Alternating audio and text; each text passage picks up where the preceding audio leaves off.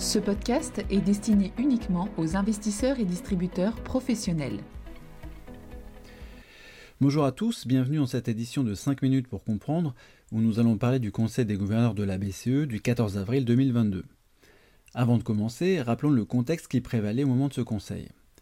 Dans le sillage de l'invasion de l'Ukraine par la Russie, le prix de l'énergie est resté très élevé en Europe, qu'il s'agisse des prix à la pompe, de ceux du gaz naturel ou encore de l'électricité, et l'inflation en zone euro a atteint en mars un nouveau plus haut depuis la création de la zone, à plus 7,5% en glissement annuel pour l'inflation totale et plus 3% pour l'inflation sous-jacente. Dans le même temps, les perspectives de croissance se sont assombries en raison du conflit, alors que le consensus des économistes voyait une croissance économique en 2022 autour de 4% en début d'année, et ne voit désormais plus qu'une croissance de 2,8%. D'autres indicateurs se sont détériorés, on peut penser à l'indice de confiance des consommateurs de la Commission européenne, qui est retombé sur des niveaux que l'on n'avait pas vus depuis le début de la crise Covid. Voilà pour le contexte, plus d'inflation, mais moins de croissance. Alors cela n'a pas empêché la BCE de poursuivre dans son projet de normalisation de sa politique monétaire. On peut peut-être juste rappeler ici que lors du Conseil de mars, la BCE avait annoncé un net ralentissement des achats de titres au deuxième trimestre et un possible arrêt au troisième trimestre. Lors du Conseil des gouverneurs d'avril, aucune décision n'a été prise de façon formelle, mais la BCE indique que les données récentes ont renforcé l'hypothèse d'un arrêt des achats de titres au troisième trimestre. Alors que les perspectives de croissance se sont assombries et que l'inflation a continué à surprendre à la hausse, et qu'un dilemme se pose donc, l'évocation d'une fin des achats de titres précisément en raison des données récentes révèle bien le recentrage des priorités pour la BCE. La stabilité des prix revient au cœur des préoccupations des gouverneurs.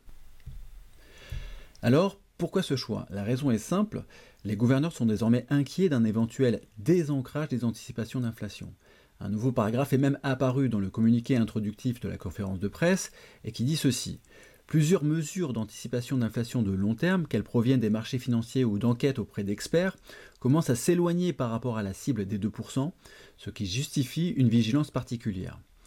Il faut dire que le swap d'inflation 5 ans pour la zone euro a approché dernièrement 3,5% et le swap d'inflation 10 ans les 3%. Sur le sujet, Christine Lagarde est claire, la dernière chose que nous voulons voir est un risque de désancrage des anticipations d'inflation. Les achats de titres devraient donc s'arrêter au troisième trimestre et précéder la première hausse de taux directeur depuis 2011, mais Christine Lagarde n'est pas encore très explicite sur le sujet. D'ailleurs, la forward guidance de taux n'a pas été modifiée. Elle indique que d'éventuels ajustements des taux directeurs interviendront quelques temps après la fin des achats nets de titres et qu'ils seront graduels. Mais en conférence de presse, Christine Lagarde a botté en touche lorsqu'on l'a interrogée sur le rythme des hausses de taux directeurs et sur le pricing de marché. Dernier point au sujet de ce conseil, la flexibilité des achats de titres et la gestion des spreads souverains. Le communiqué indique désormais que la BCE se tient prête à ajuster tous ses instruments, y compris la flexibilité si nécessaire, pour s'assurer que l'inflation se stabilise à 2% à moyen terme. C'est l'un des côtés flous de la communication de la BCE, car il n'est pas dit clairement ce que cela représente.